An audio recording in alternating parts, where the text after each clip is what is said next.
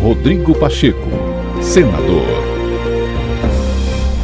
O presidente do Senado, Rodrigo Pacheco, externou nesta quinta-feira a expectativa de que a Câmara dos Deputados mantenha o texto da PEC da transição, aprovado pelo plenário do Senado na quarta-feira.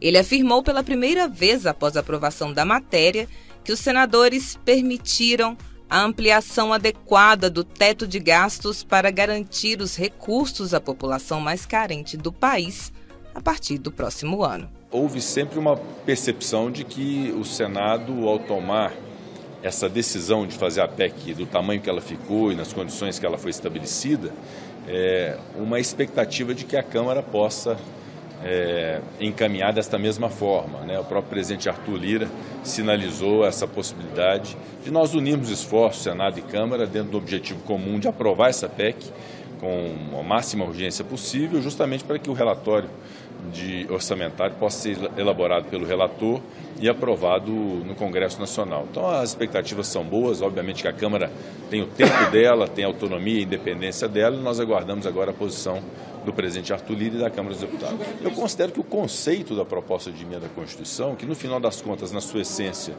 é a abertura de um espaço fiscal para que possa caber nesse espaço fiscal medida para poder ajudar o país, é, desde merenda escolar, as universidades federais, passando por farmácia popular, é, reajuste do salário mínimo, Bolsa Família, os 150 reais por criança.